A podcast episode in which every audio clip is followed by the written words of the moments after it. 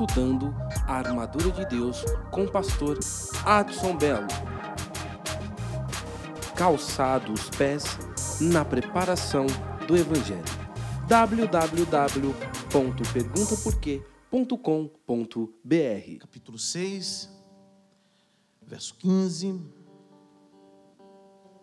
Calçado os pés na preparação do evangelho da paz. Vou ler novamente. Calçado os pés na preparação do evangelho da paz. Paz.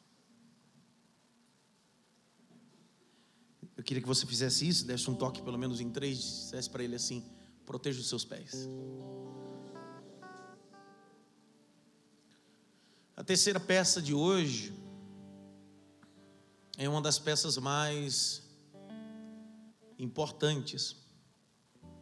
Primeiro, que naquela época, Paulo está se consubstanciando em uma armadura romana.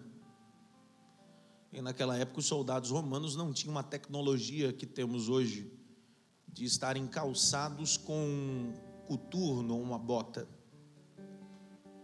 Eles estavam munidos e calçados com uma sandália feita de couro.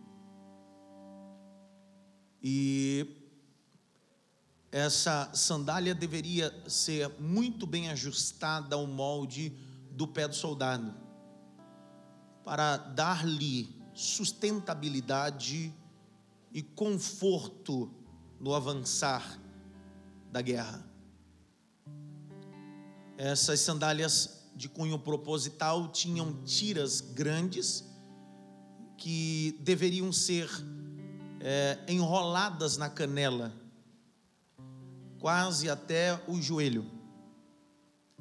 Então, na verdade, eles, após colocar, estando em guerra, não poderiam tirar essas sandálias. Mas, sendo feita de couro, elas tinham uma coisa que é de muita importância, para que o soldado pudesse utilizar essas sandálias como um mecanismo ou parte de uma armadura, ele batia um prego. Não era um, era vários. E esses pregos eram batidos para dar firmeza para que esse soldado descendo em algum lugar ele não escorregasse. Por isso que essas sandálias são diferentes das sandálias dos reis, dos príncipes. Que a sandália dos reis, dos príncipes não não tinham pregos, mas os soldados sim. Porque o que adianta ter uma boa sandália se na hora de se locomover é, você pode escorregar. Então era batido um prego para dar equilíbrio, firmeza, posicionamento. Eu estou explicando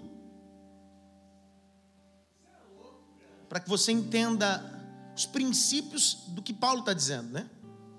Na verdade, as sandálias segundo o costume do Império Romano, eram tão importantes que os próprios romanos, soldados, tinham em casa um servo que só era pago para desatar as sandálias. Ele recebia só para isso. Ele recebia para desatar a sandália do senhor dele. E aí a gente entende o que João Batista disse a Jesus, né? Um dia João Batista disse: Eu não sou digno nem de desatar as alparcas, sandálias dos seus pés. Claro que João Batista está novamente se consubstanciando em algo que ele está visualizando, cultural ao Império Romano. Ele está dizendo: alguns me chamam da voz que veio do deserto, alguns me chamam daquele que abre o caminho mas perto daquele que vai chegar, eu não sirvo nem para desatar as alparcas dos pés dele, eu não sou digno. Eu fico imaginando o poder do Evangelho, porque o poder do Evangelho é assim: o lugar mais alto que você chega é os pés de Jesus, e o troféu mais importante que você recebe é uma bacia cheia de água com a toalha. Esse é o poder do Evangelho. Porque tudo que Deus quer te dar aqui é uma bacia com uma toalha, para que você aprenda a lavar os pés das pessoas e humilhar-se de cunho humilde, porque o único lugar que você terá coroa não será na terra. A Bíblia diz: ser fiel até a morte, e dar-te-ei a coroa da vida eterna. O único lugar que você receberá coroa não será aqui, será no céu. Mas a sandália, e eu estava essa tarde ali no meu gabinete, e aí eu, Jesus Cristo, eu fui rever algumas anotações, e revendo algumas anotações, é, tomei decisões de mais fundo. Sabe quando você mergulha mais fundo? Aí quando você mergulha mais fundo, você vê coisas que ninguém vê. Eu gosto da frase de um dos maiores pregadores que esse Brasil já teve, e ainda em vida, chamado pastor Gesiel Gomes. Ele diz que existem dois tipos de pregadores. Existe o pregador surfista. O pregador surfista está preocupado em fazer manobras, porque ele precisa agradar o público, porque o público precisa aplaudir. E existe o segundo tipo de pregador, é o pregador mergulhador. Lá não tem aplausos, lá não tem muito assobio, mas quando ele sobe, depois de descer nas profundezas, ele traz uma coisa que o surfista nunca vai trazer, que são joias e pedras preciosas do oceano do Espírito de Deus. Então tudo depende em que nível você quer estar, se é em cima das ondas ou em águas profundas. Eu me lembro de Deus se revelando a Ezequiel, dizendo para ele: Eu não quero te fazer um surfista do Evangelho, não quero te fazer um jovem surfista do Evangelho. Ninguém entendeu nada. Não quero te fazer um cristão surfista do Evangelho. Mergulha, vem para o fundo, vamos para águas profundas. É o que Deus quer nos levar essa noite, tá? E aí eu termino.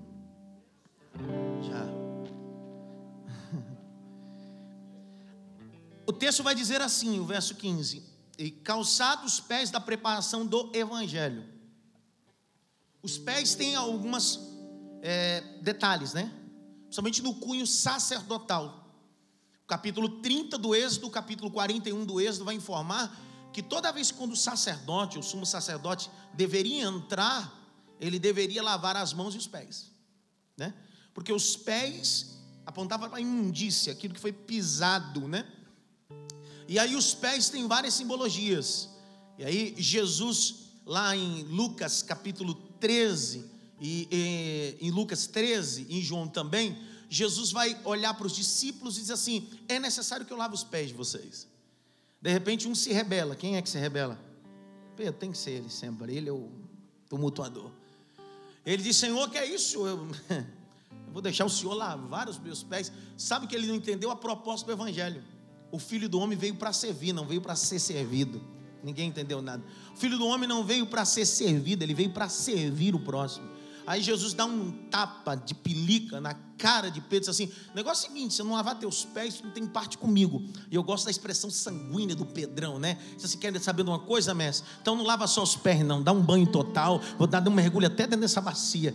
Porque é assim, então Jesus está lavando os pés, porque os pés precisam ser calçados. E a proposta é o seguinte: calçados os pés com a preparação do Evangelho da Paz. Outra coisa que a gente precisa entender, essa palavra preparação no grego, não está ligado com alguém que vai se preparar, está ligado com alguém que já se preparou. Alguém que não vacila. Então a proposta de Paulo aqui é fazer alegoria com as, os pregos que estão debaixo da sandália. Então, o que nos faz não cair, não escorregar, não é só o lado intelectual, não é o tanto que você vem para a igreja, não é porque você é dizimista, ofertante, não, não. O que te faz não escorregar e não cair são os pregos. Ninguém entendeu nada ainda. O que, não, o que te faz não cair e não escorregar, não é nada disso, não é a igreja onde você congrega, não, não. É os cravos, é os cravos, são os pregos. Por isso que quando Jesus olhou para Tomé, disse bem assim: você quer ver o que? Os buracos, feito por quê? Pelos pregos. Então, isso é a base do cristianismo. São os buracos feitos pelos pregos da cruz do Calvário. O texto diz, e é interessante, Zé Rubens, porque há um paradoxo entre o texto veterotestamentário e a nova aliança. Porque na nova aliança, Paulo vai dizer calça, na antiga aliança, Deus pede para tirar. eu, eu quero destacar pelo menos três, três fatos importantes sobre pessoas que Deus disse: tira, cara. E aí esse Paulo vem na contramão, coloca. Por que, que na antiga aliança você tem que tirar? E na nova aliança você tem que calçar.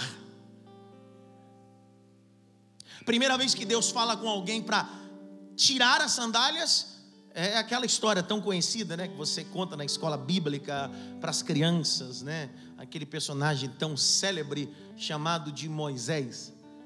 É, eu estou falando de Êxodo capítulo 3, verso 5. O Senhor tem um encontro com ele. É uma planície do Sinai. Para quem nunca foi em Israel e a divisa com o Egito, tá? A planície do Sinai é um lugar assim, tempo de calor ou de dia é 51 graus. E toda pedra que recebe um calor exorbitante, ela deixa de ser só uma pedra. Ela vira uma gilete. Você pisa aquilo corta facilmente. E a proposta de Deus é a seguinte: Moisés, quer se chegar a mim? Quero. Tire então a sandália que te protege. Por quê? Porque o Moisés está vivendo há 40 anos na casa de Jeto, o seu sogro. Está lá no capítulo 3, e é claro que vai dizer que ele está há 40 anos com a identidade que não é dele. Tanto que quando ele defende as moças no poço, o texto vai dizer que as moças chegam com um recado: um egípcio nos defendeu. Então faz 40 anos que ele tem uma sandália de egípcio, tem uma identidade de egípcio, mas ele não é egípcio. Mas de repente Deus se manifesta e diz para ele assim: Quer ter um encontro comigo? Você precisa tirar a sandália que está errada no teu pé, que eu vou te dar uma sandália espiritual para que você ande na minha presença. O que é que Deus está querendo ensinar a esse Moisés? Quando ele se dispõe, quando ele tira essa sandália, ele corre um risco, ele corre um, ele corre um do quê? Se cortar os pés. Por que, que às vezes Deus nos leva a um ambiente que parece que nós vamos nos machucar? Por que, que Deus nos leva a um ambiente que às vezes a proposta que Ele tem aparentemente parece que vai doer? Mas Ele diz bem assim: tira e se aproxima. Aí Ele vai tirar a sandália, que é algo que está ligado com o Egito, e de repente ele começa a caminhar em direção. O pé não corta, nada acontece Pastor, o que é isso? Simples. Enquanto você calça algo carnal, Deus quer te dizer: você só vai se chegar perto de mim quando você calçar algo espiritual na minha presença. Então se despoje, tire aquilo que é humano, se revista ou vista-se de algo divino que vai te levar a uma dimensão importante em Deus. Diga glória a Deus por isso. Então tira essa sandália de orgulho, de prepotência, de falsa humildade, de mesquinhez. Tira essa sandália humana do velho Adão e coloca a sandália do novo Adão, Jesus Cristo, e se aproxima dele. E o caminho.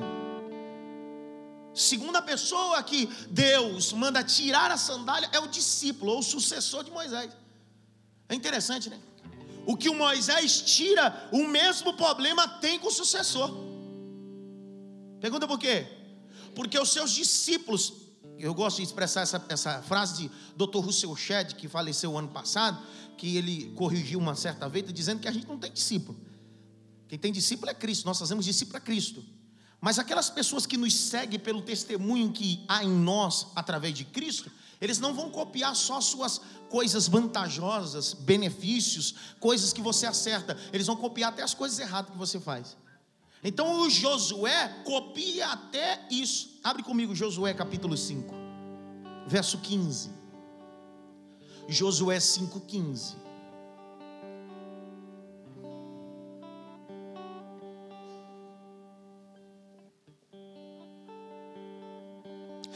Disse o príncipe do exército do Senhor a Josué: Descalce os sapatos dos teus pés, porque o lugar que estás é terra santa. O que, que Josué fez? Hã? Minha pergunta, Deus está dizendo: Você quer? Quero. Então faça a tua parte que eu faça a minha. Ninguém entendeu nada. Então, mesmo defeito que o Moisés tem, Josué tem, de andar com coisas a mais com proteção humanas. Sabe quando você se garante muito mais com o dinheiro que você tem guardado em casa, com a sua influência, com todo o seu estilo ou influência social e econômica? Deus diz assim: tira a sandália e se aproxima, porque amanhã, Josué, você verá a minha glória que eu vou fazer. Então, toda a proposta da antiga aliança é tirar e nunca colocar. Nunca tem uma proposta, vai colocar. Deus disse: tira Moisés, tira Josué. Mas eu acho que a terceira é de cunho proposital, a terceira que eu, eu destaquei. Porque a terceira o Senhor disse assim: tira a sandália e fica pelado.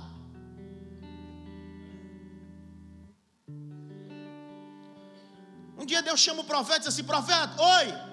Não é para profetizar, não, filho. Tira a roupa, fica nu. Que? É, fica pelado. Tira a sandália. Porque tirar a sandália está ligado com vergonha. Está ligado com? Está ligado com? Abre comigo Isaías capítulo 20. Eu queria que você olhasse, prestasse muita atenção. Você não pode perder tempo aqui. Isaías 20, verso 2. Abra sempre a Bíblia. Isaías, verso, capítulo 20, verso 2. Nesse mesmo tempo, o Senhor, por intermédio de Isaías, filho de Amós, dizendo: Dizendo o quê? Vamos lá, igreja, dizendo o quê? Vai o quê?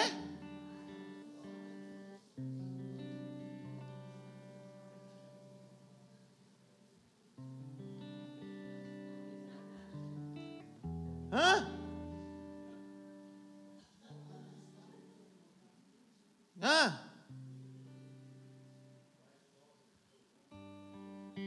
Quem está lendo esse negócio aí? Isso, lê com força, lê com fé.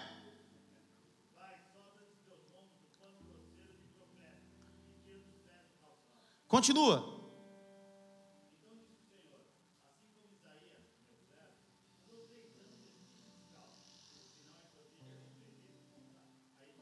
Para.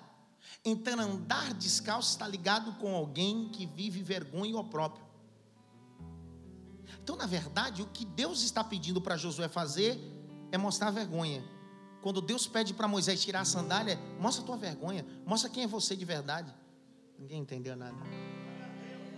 Porque em caso Josué ou Moisés tem sandália, a mulher não sabe, o filho não sabe, o amigo não sabe, mas ele vive uma vida mentirosa, vergonhosa. Mas quando chega na presença de Deus, diz assim: quer começar um diálogo? Quero. Quer se relacionar comigo? Quero. Então tira a sandália, porque eu quero me relacionar com a vergonha. Porque para cada dia de vergonha haverá dupla honra, diz o Senhor dos É o Deus, é o Deus que se relaciona, é o Deus que age, né? que abraça é, a nossa vida.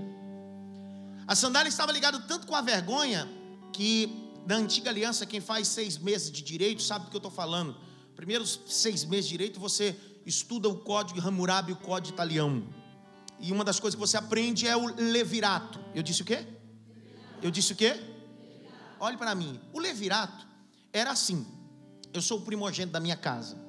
Se por acaso eu morresse, o irmão mais próximo deveria se casar com a minha esposa e suscitar a minha semente. O que era isso?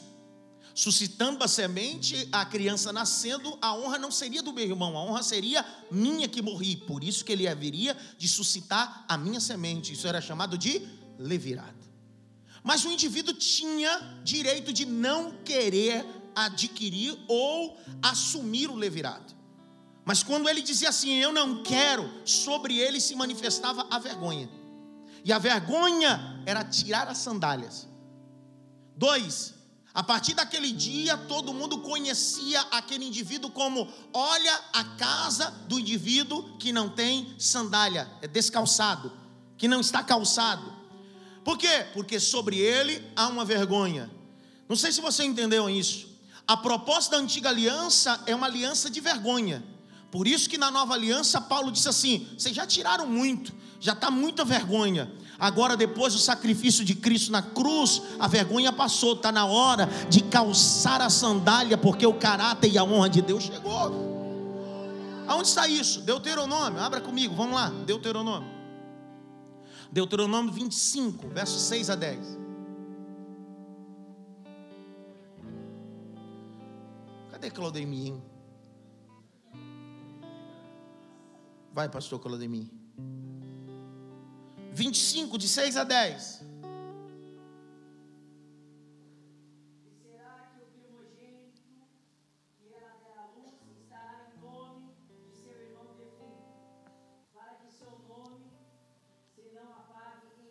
Para.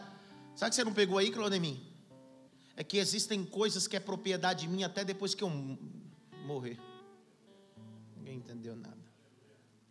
Existem coisas que as pessoas vão querer roubar, mas ainda depois de morto ela continua sendo minha. Não, ninguém entendeu, não. Sabe, irmão, o Caim matou. Fica em pé, Calodemir. O Caim matou Abel e achando que matando o Abel, o Abel deixaria de adorar. O Caim matou Abel e achou que o Abel ia não falar mais, não ia glorificar. Porque tem gente que é assim acha que vai te matar e vai te calar. Mas a Bíblia diz que quando Deus tem um encontro com Caim, olha para Caim e diz assim: Você não está ouvindo? Ouvindo o que? O sangue do teu irmão está clamando por justiça. Significa que depois de morto, ainda eu continuo adorando, pregando o Evangelho. E o escritor aos Hebreus vai dizer que a oferta de Abel fala mais do que a oferta de Caim. Significa que depois que eu morro e a geração continua, tudo que eu entreguei no altar ainda vai continuar tendo voz, porque eu não entreguei por performance, entreguei com verdade. Vai.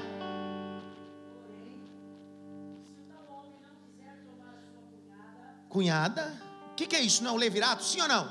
Sim ou não? Ele tem opção. Eu não quero. Vai.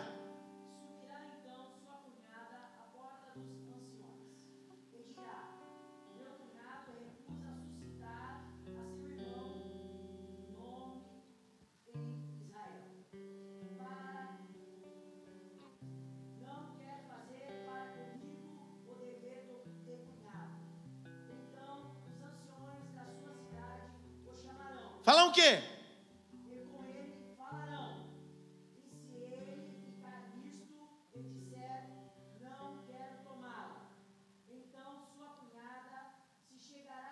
E fará o quê? Aos olhos dos anciões, ele descalçará o sapato dos seus pés. Para! Por que, que não tira outra coisa? Tem que tirar o sapato. Continua. Claudemir, com força, meu filho. Que é isso? Tira a sandália.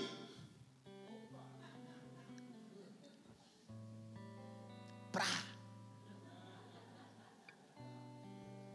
Vai.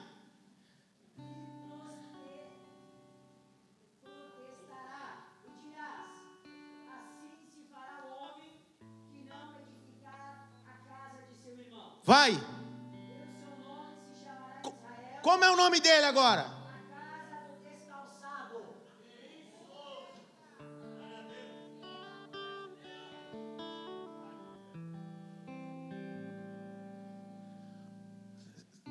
Três que não está comigo, dormindo, cara. Como é que pode? No cu dele dormir. raiva que me dá. Ó que, que não tira a roupa dele? Você concorda comigo? O que seria mais vergonhoso? Tira a roupa dele. Mas assim: tira a sandália e cospe na cara. E a partir daquele dia ele não tem mais nome. O nome dele é. Porque só quem tem sandália honra a palavra. Só quem tem sandália honra o irmão. Ninguém entendeu nada. Só quem tem sandália entende que a glória não é dele, a glória é do irmão que morreu. Ninguém entendeu nada. Sabe por que Jesus deixa essa, esse contexto dizendo bem assim: você é a geração que tem sandália, se relacione com a noiva e honre o irmão mais velho que morreu na cruz há dois mil anos atrás, porque a ele glória, majestade. Levanta a mão, fala alguma coisa, rapaz. A sandália está totalmente associada culturalmente com o indivíduo. Tanto que só usava sandália quem tinha influência e posse. Andava descalço os escravos. Quando Paulo diz bem assim, calçai, ele está dizendo: você não é mais escravo. Calçai, ele está dizendo: você tem proteção agora calçai, porque você não vai escorregar mais. Existem os cravos na tua base. Calçai, porque sobre ti existe autoridade nos teus pés. Alamachanda agaçu de amassai. Passou onde o senhor quer chegar? Aqui. A sandália era tão importante que havia um, um costume em Israel. Cultural, Flávia. Quando alguém, o parente chamado de parente remidor, precisava remir alguém, o que era remir? Comprar, apostar, abraçar, pegar a dívida, se compadecer. Para que ele pudesse comprar essa, ele remir essa pessoa, ele, Camila, ele não remia com outra coisa, ele tirava as sandálias. Ele tirava as sandálias e chegava para a pessoa, o parente remidor, ainda bem que está furada.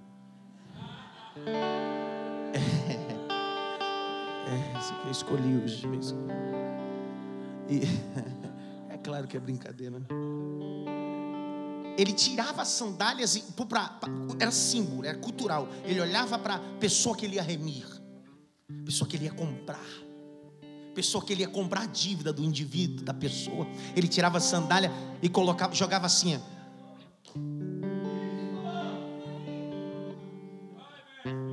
Que era o parente remidor, era cultural. Ele estava dizendo assim: estou comprando a dívida.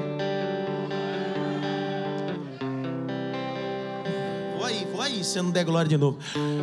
Paulo está dizendo assim: coloca sand as sandálias alcançadas. É claro que Paulo está parafraseando, falando sobre o parente remidor, que é Jesus Cristo, que olhou para você e disse assim: fica tranquilo, eu comprei tua dívida, fica tranquilo, eu vou te remir, fica tranquilo, o que ninguém consegue pagar, eu paguei, eu sou teu parente remidor.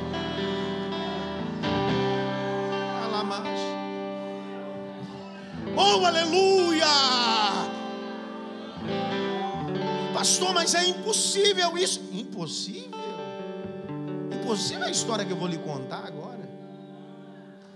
Um dia, Mimeleque com sua esposa Noemi sai de Belém de Judá com Malom e Quilom em direção a Moabe. Lá Elimeleque morre, Malom morre, Quilom morre. Fica só Noemi e as duas noras. As noras são moabitas, uma se chama Orfa e outra Ruth. Orfa no hebraico significa jugo. E jugo é assim mesmo, uma hora quebra, uma hora abandona, não fica eternamente. A Orfa disse assim: Eu vou ficar, porque Orfa é jugo, e hoje Deus está quebrando o jugo dos teus ombros, das tuas costas. Mas a Ruth olha para Noemi e diz assim: Minha sogra, o teu povo é meu povo, teus parentes são meus parentes, mas o teu Deus é o meu Deus. Elas voltam depois de dez anos, dez anos.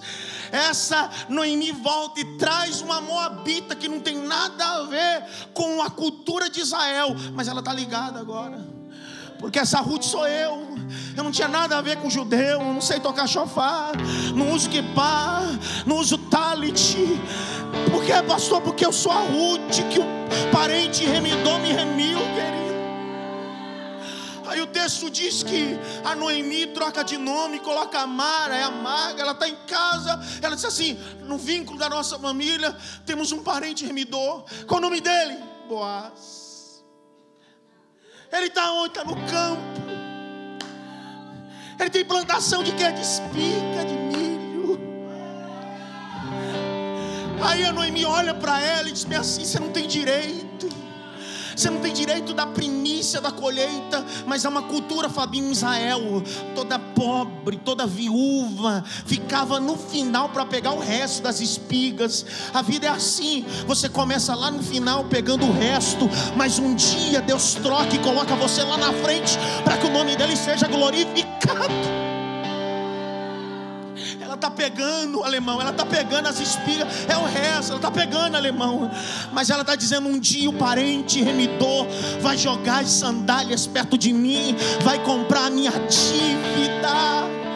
Aí o capítulo 3 de Ruth diz que Boaz está no campo dele dormindo, e Ruth vai bem devagarzinho, deita aos pés de Boaz, porque ela entende que é dos pés dele que tem uma sandália que vai remir a vida dela. Aí no capítulo 4, Boaz acorda, ele não aguenta, ele olha para ela, ela olha para ele, ele não dá um coração para ela, ele não tira roupa para ela, ele diz assim: Eu preciso comprar tua dívida. Ele pega o pá de sandália, olha para ela e diz assim: A maior declaração de amor que eu posso te dar é comprar tua dívida. Eu comprei a tua dívida, eu comprei a tua dívida. Abre comigo, Ruth capítulo 4. Se você não der glória, eu vou embora a pé. Você vai ver. Capítulo 4, aleluia. Capítulo 4, versos 7 e 8, aleluia. Aleluia.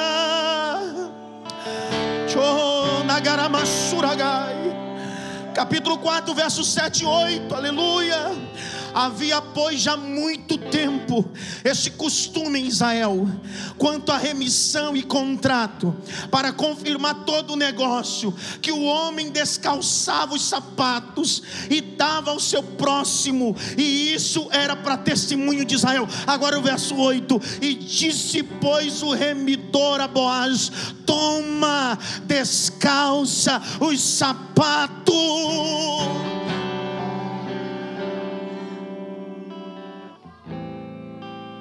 Deus comprou minha dívida. Por isso que Paulo está dizendo: põe a sandália. Na antiga aliança não tinha sandália, na nova aliança, põe sandália. Ele remiu você, comprou você. Aleluia, aleluia. Pastor, mas quando eu era criança, derramaram o meu sangue no terreiro de um banda, que em banda estoura banda, não interessa. Antes de derramar o teu sangue no terreiro de um banda, que na banda, lá em dois mil, dois mil anos atrás, Jesus já derramou o sangue e disse: Você foi comprado, eu remi você, eu santifiquei você, eu separei você. Levante as suas mãos o mais alto que você pode. Oh, eu sinto Deus nesse lugar. Feche os dois olhos. Só aquele que entende que as sandálias da misericórdia está sobre ti. Abra a boca, diga glória a Deus. Oh, aleluia. Ele comprou minha dívida. Ele comprou minha dívida. Ele me remiu. Ele me enxertou dentro da história.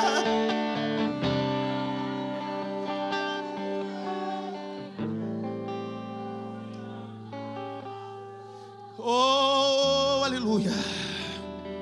E eu termino. Porque hoje é o dia daquela xingada. Você põe um estilingue e dá uma xingada curta. Para você entender. Por que, que Paulo está dizendo? Põe sandália, cara. Põe sandália. Eu remi você. Comprei você. Você não é mais escravo. Você é príncipe. Você é princesa.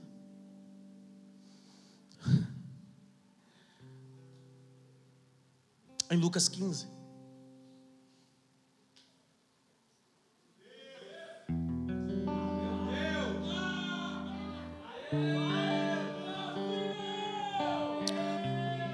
O filho mais novo diz para o pai: Pai, me dá meu dinheiro. Quero ir embora. Deixa eu ir embora, pai. Ele está fora de si, cara. Fora de si a gente acha que pode viver com as sandálias só porque tem prego, a gente não escorrega, mas a gente não escorrega porque está na casa do pai. Se você for para o chiqueiro lá, você vai escorregar. Aí ele disse: Eu vou gastar tudo dissolutamente. O texto diz que ele vai gastar com as meretrizes. Ele perde tudo. Tudo. Tudo. Uma das coisas que ele mais importante que ele perdeu foi as sandálias. Mas o parente remidor está esperando ele. Deixa ele levar tudo, mas só não deixa ele levar par de sandália. Quando ele está apontando na estrada, o desejo dele era ser jornaleiro do pai. Sabe o que é jornaleiro? É escravo do escravo. Mas o pai olha para ele Você tem esse sentimento porque você está descalço. Você está com esse sentimento, Jacob, que você está descalço. Com quem está comigo? Fala alguma coisa. Você só tem esse sentimento porque descalço focou em você um sentimento que nunca você teve. Mas fica tranquilo, o parente remidou, o papai guardou para você o que serve no teu pé. No teu pé só serve no teu pé. Aí o pai vai em um encontro, agarra-lhe pelo pescoço, dá um cheiro, como diz o nordestino, dá um beijo, como diz o paulista, e choro em pranto. Olha para alguém e diz assim: prepara a festa, mata o novilho, mata o boi gordo, mas não esquece de trazer o que? É porque ele ficou tanto tempo nessa situação. Eu preciso dar para ele de volta. O que, que o senhor vai dar? Primeiro, eu vou dar para ele um anel. Segundo, eu vou dar para ele as vestes mas não esquece a coisa mais importante: que por mais que ele tenha chegado aqui sem, eu guardei, porque eu sou parente remidor. Coloca a sandália de volta nos pés, porque ele não é escravo, ele é filho. O que o diabo quer é que você pense que agora você é escravo do pecado, mas o que o pai quer é que você entenda que os seus pés estão calçados. E o que diabo tem medo não é do teu glória, não é o poder que você prega, como você canta, como você toca. O que diabo tem medo é que no mundo espiritual tem coisas que estão nos seus pés. E quando você tem calçados do evangelho da paz, pode ter guerra dentro de uma casa, mas quando você coloca os pés, a paz de Deus se manifesta, que excede todo entendimento. Mete a mão direita assim, ó. Bata pelo menos em três mãos, diga para ele assim: coloca a sandália hoje.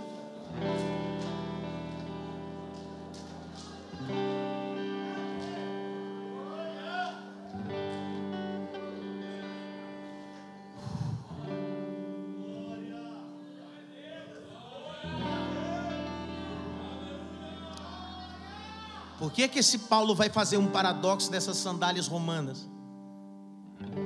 Não eram percatas. Quem entende o que eu estou falando aqui? Percata. Tá? Percata é, é, é uma, uma sandália de couro, né? Porém, ela não é trançada na canela. Você tira ela facilmente. Paulo está fazendo um paradoxo de uma sandália romana. Ele está dizendo assim: não pode tirar. Sabe, até quando você tem vontade de desviar, você tenta. Porque eu estava estudando essa tarde Quantos nós eram dados nessa sandália romana? Era de cinco a nove nós. Era de cinco a nove nós. Porque tem dia que você acorda meio desviado. Ou com vontade de desviar. Sim ou não? Chateado, querendo abandonar. Ou não, só, só tem crente aqui do Replepleu que não. Ah, para de onda, rapaz. Tem dia que você acorda e diz assim. Ah. Agora não tem ninguém não, velho. Tem dia que você não acorda assim, não? Mas Deus é tão especialista, porque Paulo é especialista em dizer isso. É, o cunho espiritual está dizendo, se, porque se eu desse um nó só, você desfazia e ia embora. Então, às vezes, você está na casa de Deus, ou está meio desanimado, entristecido, aí você tem cinco nós quê? O que, que são cinco nós? Porque quando você não escuta do apóstolo, você tem que escutar do pastor. Se não escuta do pastor, escuta do evangelista. Se não escuta do, do evangelista, escuta do mestre. Se não escuta do mestre, escuta. É os cinco ministérios. Então quando você não der para. Ah, cansei de ouvir meu pastor. Fica tranquilo, tem cinco nós. Deus não te perde. Quando você não quiser escutar mais pastor, Deus vai usar um evangelista. Sabe você no meio da rua, na praça da Sé, na hora do almoço, de repente um maluco daquele com a Bíblia diz assim: Não dizia não, volta para casa do pai. é um nó. Deus não desamarra você. Deus não vai perder você. Vou falar de novo. Deus não vai perder você.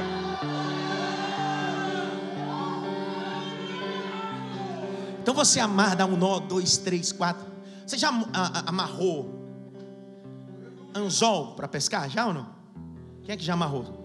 Você sabe que o nó para pescar, é, o anzol para pescar, para dar nó, você não vai dar um nozinho só, cara.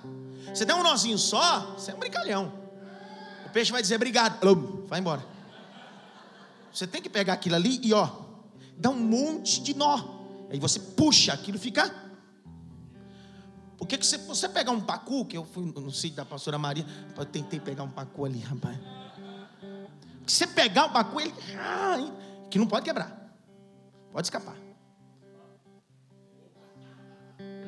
Então, quem sabe essa noite você entrou aqui, você desamarrou um, dois, três, desamarrou o quarto e está na mão do quinto.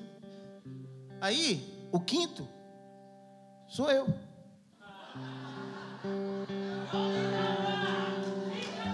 É, eu estou olhando para vocês assim, não desamarra. Não desamarra esse negócio aí, deixa amarrado. É um amor de Deus, né? Ele te segurou com laços de amor. Ele te segurou com laços eternos de amor. Aleluia. Pega na mão de pelo menos em três, diga para você está amarrado pelo amor da graça.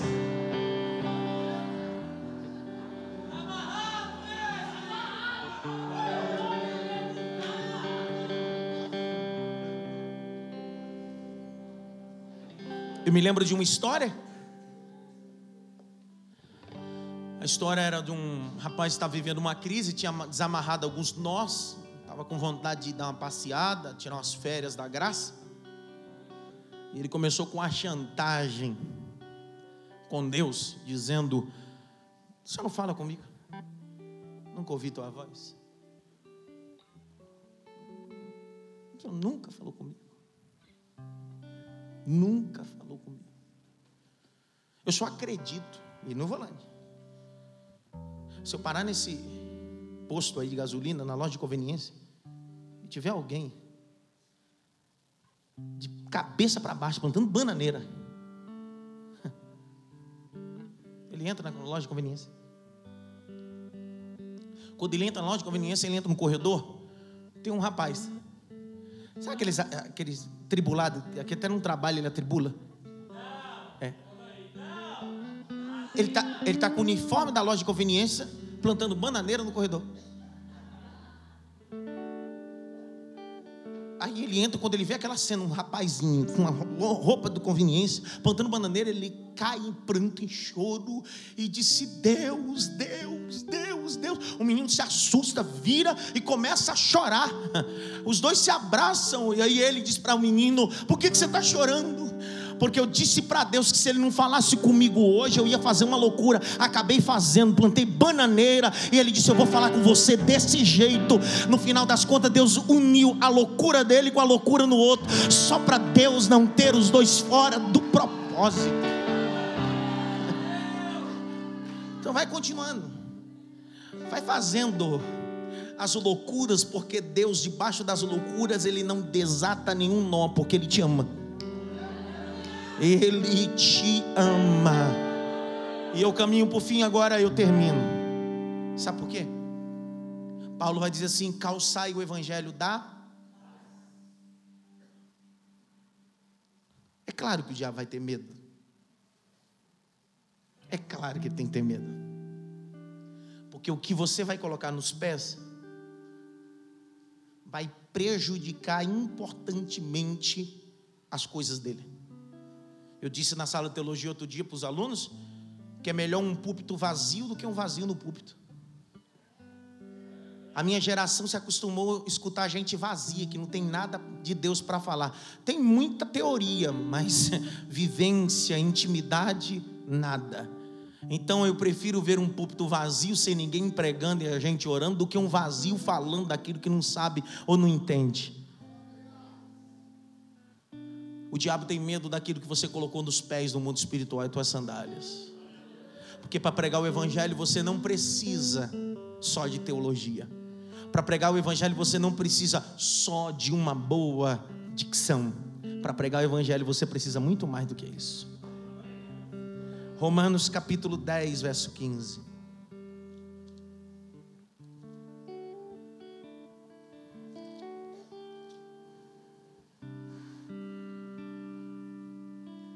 Como pregarão se não forem enviados?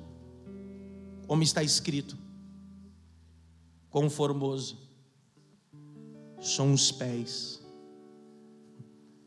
dos que anunciam a paz. Quão formosos são os pés daquele que anuncia a. Só é formoso os seus pés porque você tem uma sandália que é a paz. Porque se não tivesse paz, nunca seria formoso. E o que o diabo mais tem medo é que no dia que Jesus olhou para você, disse para você: Eis, Lucas 10, 19: Eis que eu vos dou poder de pisar em serpente e escorpiões, e eles não te farão dano algum. Vou ler de novo Lucas 10, 19. Eis que eu vos dou dunamis, que do grego é dinamite. Eis que eu vos dou dinamite, autoridade, poder, para quê? Para pisar você só vai pisar porque existe uma sandália nos teus pés, que é a autoridade de Deus. Pisar em serpente, obra maligna, escorpiões, obra maligna, e não te farão mal algum. Pastor, o que se quer dizer com isso? Não importa a mandinga que se levante, não importa o patuá que se levante, nos teus pés existem a autoridade de Deus essa noite. Pergunta por quê, por quê, pastor? Pergunta por quê, por quê, pastor? Pergunta por quê, por quê, pastor? Pergunta por quê, por quê, pastor? A Bíblia é a resposta de tudo, a resposta de tudo está na Bíblia. Pergunta por quê?